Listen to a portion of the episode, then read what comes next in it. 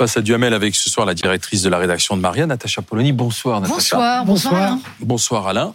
Bonsoir. Euh, mon cher Alain Duhamel, ma chère Natacha, ça a été encore euh, le psychodrame euh, et la comédie des grands jours aujourd'hui à l'Assemblée nationale, ou plutôt à la Commission des affaires sociales entre la majorité et la France insoumise sur la proposition de loi Alliot. Alors on a entendu parler de dérives autoritaires, méthodes mafieuses et autres.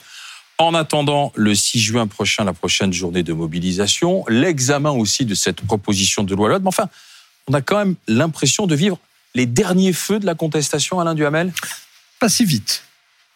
Euh, sur le plan la bataille parlementaire, bon, celle qui se déroulait ce matin, de façon encore caricaturale, notamment du côté des insoumis, qui en ont rajouté comme bon, comme dans leur bonjour. Euh, là, cette fois-ci, c'est la majorité relative qui l'a emporté. La, loi ne passera pas, donc il n'y aura pas d'abolition. Euh, de toute façon, on savait qu'au Sénat, ça ne passerait pas, mais là, il n'y a pas de défaite politique. Donc là-dessus, il marque un point. En revanche, en ce qui concerne la bataille de populaire, la bataille de l'opinion, ils ont perdu et ils, ont continuent à perdre. Je veux dire, euh, il suffit de regarder notre, notre sondage ELAB d'aujourd'hui. Euh, une grande majorité des Français restent hostiles à la réforme et chez les actifs, c'est une immense majorité. Donc, de ce point de vue, ça n'empêchera pas la retraite de la réforme de s'appliquer. Mais euh, il n'empêche qu'il en restera un ressentiment et même probablement une vraie fracture. Bon, et alors quant à la bataille politique au sens large, eh ben disons qu'on est dans une situation incroyablement difficile et, euh, mal commode et presque dangereuse aujourd'hui, dans la mesure où la, conclusion au fond de cette grosse année de, de deuxième mandat d'Emmanuel Macron, c'est que euh, les macronistes n'ont toujours pas le plus petit commencement d'alliés au Parlement, donc ça pose d'énormes problèmes, on va le voir avec la loi sur l'immigration, d'une part, et qu'il n'y a pas l'ombre du commencement d'une majorité alternative, puisque les autres, les oppositions sont totalement antagonistes. Donc c'est ce qui s'appelle une situation bloquée. Il y a un terme que vous avez prononcé et que je ferai mien, c'est dangereux.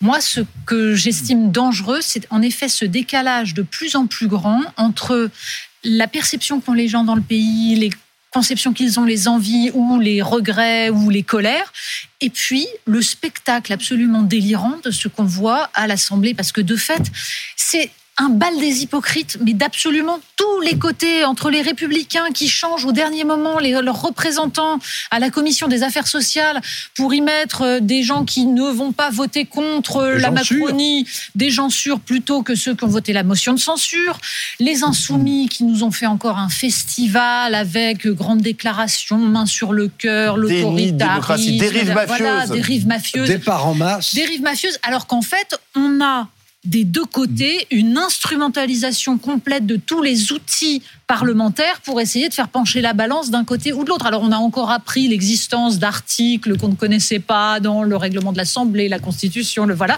Mais ça, je pense que ça donne de plus en plus l'impression à beaucoup de Français que la démocratie représentative qui est incarnée dans l'Assemblée nationale ne permet pas de régler les problèmes, de d'aboutir à un consensus au bien commun, ce qui est son rôle. Et ça, je trouve ça extrêmement euh, préoccupant. Et ce qui me frappe, c'est de voir à quel point, visiblement, Emmanuel Macron, qui est président de la République, donc garant des institutions, gardien, on va dire, de la cohésion nationale, n'a pas l'air de prendre la mesure de ce qui est en train de se passer. Moi, c'est ça qui m'inquiète. Alors, ça, moi, je ne suis pas dans sa tête, donc je ne je sais pas s'il en prend la mesure ou pas. Mais ce qui en est tout certain, cas, il ne le montre ce qui est- pas. ce Alain. qui est, ce qui est certain, c'est que jusqu'à présent, il ne trouve pas de solution. Alors ça, c'est une constatation, et c'est presque une évidence.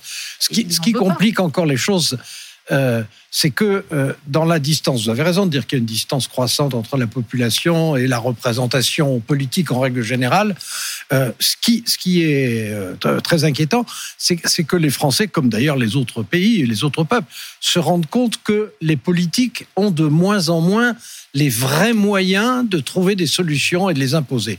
Euh, au début de la Ve République, on, était dans une bulle et il y avait des instruments très puissants. Là, il n'y a plus de bulle.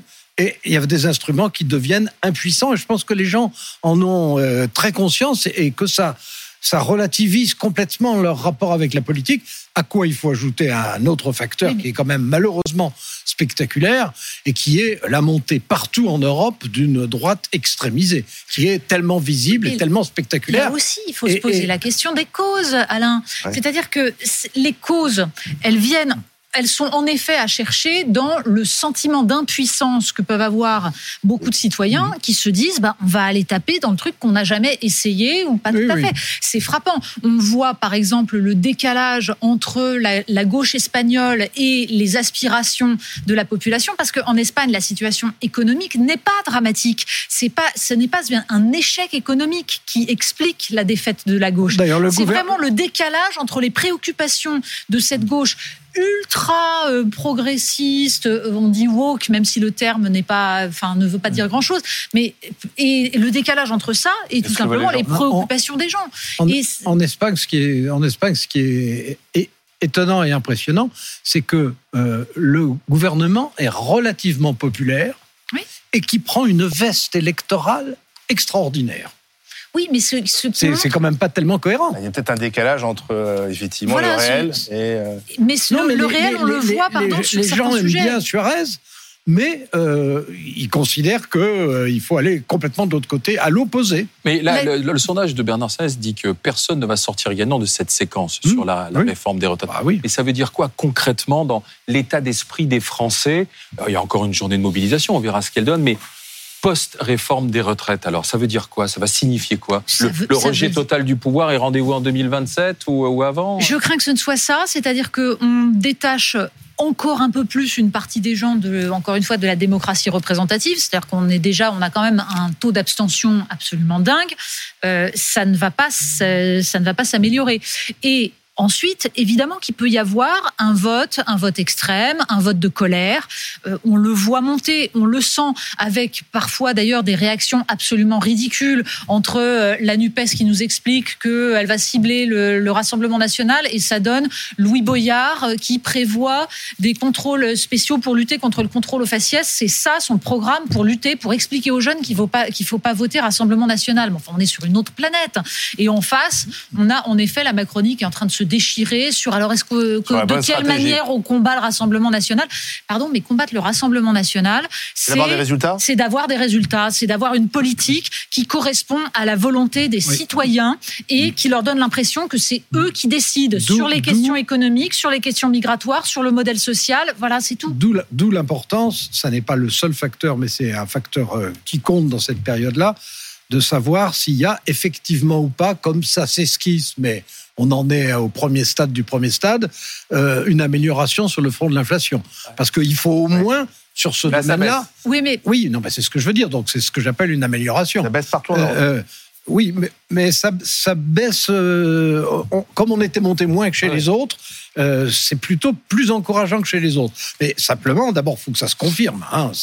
pour l'instant, ça, ça n'est encore qu'une espérance. Les résultats, les résultats électoraux. encourageant aussi, ben, les investissements qui reviennent. Oui, d'accord. Sauf que je vous conseille de lire la chronique de Jean-Pierre Robin de lundi dernier dans le Figaro Économie pour comprendre que justement, c'est la question qu'on peut se poser. C'est pourquoi ces résultats économiques et en particulier la baisse du chômage n'aboutit pas à ce que les gens aient l'impression de mieux vivre, à ce que ça se passe bien. Pourquoi? Et vous voyez que partout en Europe, finalement, la montée, la hein. montée des, des partis d'extrême droite n'est pas forcément liée. Non, la, montée de l'extrême droite n'est pas forcément liée aux résultats économiques. Mais mm. surtout, cette baisse du chômage, elle se fait de quelle manière en France? C'est pour ça que je vous dis de lire cette chronique.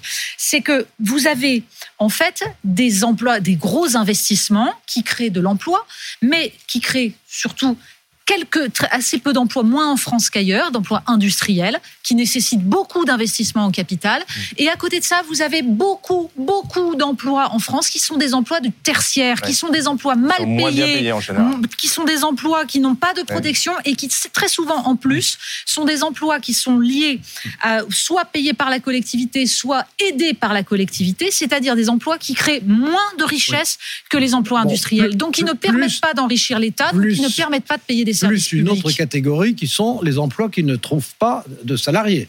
Alors, évidemment, quand, quand, ils ne trouvent pas de salariés, c'est qu'ils ne sont pas très attirants, par principe. Euh, mais enfin, il n'empêche que c'est quand même une situation complètement aberrante, euh, à un moment où le chômage est quand même redescendu à son niveau le plus bas depuis 1982. Mmh. Donc c'est un beau résultat. Le jour où ça a été annoncé, j'ai regardé systématiquement la place qui était donnée dans la presse écrite. C'était incroyable. Ça n'était rien. Alors, il y a eu des corrections le lendemain, le surlendemain, mais euh, quand. Parce qu'il y a une responsabilité des journalistes, vous dites Ah, ben il y en a une, bien sûr. Non, mais c'est évident. Euh, il y, a, dans, l'évaluation de l'importance des, informations, bien sûr que c'est un problème. On va dire que la préoccupation aujourd'hui numéro un, c'est le pouvoir d'achat que, le, non, mais la recherche d'emploi. Les Français non, sont pas idiots, c'est pas parce qu'on leur dit je, des choses Je ne vous dis pas que ce sont les journalistes qui ont la principale non, mais les Français, responsabilité. Bah, ils savent ce. Et l'opinion, la tribune, c'est très bien. Enfin, les Français ne font pas leur leur ressenti ne vient pas de la presse économique. Bah leur ressenti, c'est ce qu'ils vivent sur le terrain. Non, c'est dommage qu'il n'ait, pas lu la, effectivement la chronique de Que j'avais lue j'avais remarqué que je trouvais un peu unilatérale, mais très intéressante, et, qui, et, qui, surtout avait l'avantage de poser un problème. Ce, qui est intéressant, pardon Alain, mais le problème n'est pas, c'est pas parce que les journalistes vont dire regardez le chômage baisse que les gens vont se dire oh tout va bien pour moi. Non, Ils continuent à avoir un prix du logement qui est complètement délirant.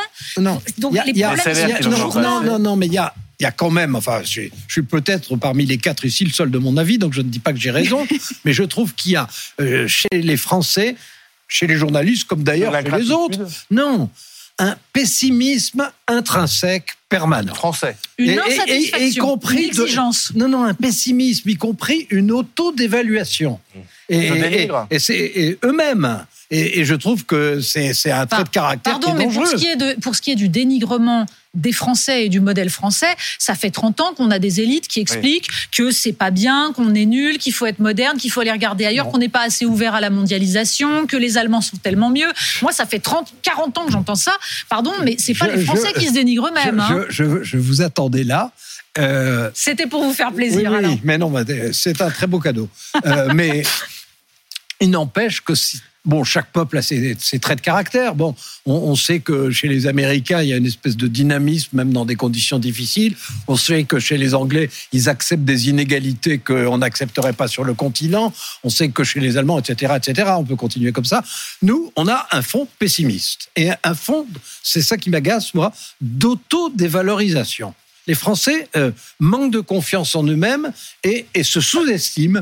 Et ça, je trouve que c'est un gâchis. En revanche, je pense aussi qu'ils sont exigeants, c'est-à-dire qu'ils croient en le politique, et ça, je trouve ça très noble, et que c'est pour ça aussi, c'est pas du mmh. pessimisme.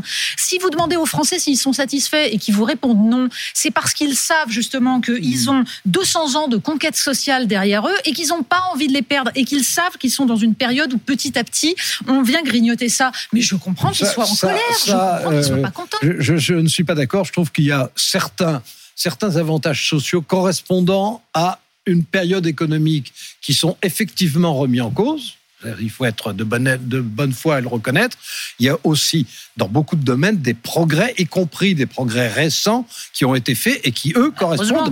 non, mais à de nouvelles améliorations. Non, non, bah oui, mais il faut, vous voyez, vous êtes un peu l'illustration de ce que je disais. Vous disiez ça. On a l'optimiste et la pessimiste. ça se passe mal, alors qu'il y a aussi des choses qui s'améliorent. Bien sûr qu'il y a des choses qui s'améliorent, mais c'est pas pour ça qu'il faut accepter le reste. Ça peut être des choses. Ça peut être des choses toutes bêtes. Natacha, on va regarder la, une de Marianne, si vous le permettez, pour conclure bah notre discussion, mon cher Alain la une de Marianne, ces métiers à risque. Voilà, une enquête sur tous ces métiers qui deviennent à risque. C'est-à-dire, à travers les incivilités, les frustrations, il y a une violence qui est en train de monter. Il y a certains métiers qui sont en train de changer de nature.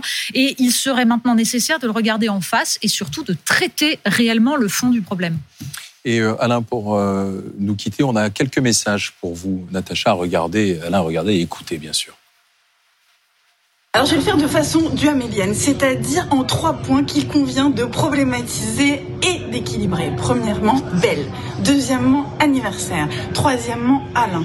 Et gare à celui ou celle qui osera m'interrompre dans ce raisonnement. Je me joins à toute l'équipe pour vous souhaiter un bel et joyeux anniversaire, Alain. Très cher Alain, je vous souhaite un merveilleux anniversaire et surtout, ne changez rien, vous êtes le boss. Happy birthday to you, Mr. Alain Duhamel. Bravo Pablo. Bon anniversaire, Alain. Merci, Très bon anniversaire. C'est vrai. que quand on vous voit, on est optimiste, on est des Français optimistes. Et je rêve de vous entendre chanter la chanson de Dalida. Moi, je veux mourir sur scène. Écoutez, déjà à demain. On, s'en approche. à, à, demain déjà pour un autre anniversaire. Très bon anniversaire.